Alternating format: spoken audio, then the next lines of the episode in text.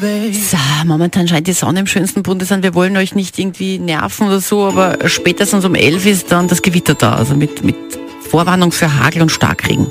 Jetzt, Entschuldigung, ich wollte jetzt überhaupt niemanden, Das hast der jetzt vorher, die Laune von das hast jetzt wirklich, das hast jetzt verschrien im wahrsten Sinne des Wortes Ja, ja. beim Wetter vor. Kommt tatsächlich Hagel, muss man vorsichtig sein, oder wie? Ja, vorsichtig. Aber lieber, lieber sind wir vorgewarnt und dann passiert es nicht so schlimm. Ja, aber gegen 11 spätestens kommt die Unwetterfront, die von Bayern her zieht, dann zu uns.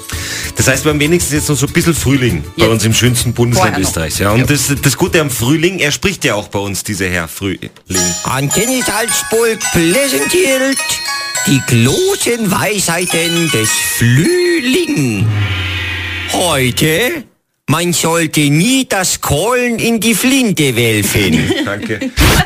Antenne Salzburg. Ich weiß nicht, was schiefgelaufen ist. Mit Kathi und Christian am Morgen.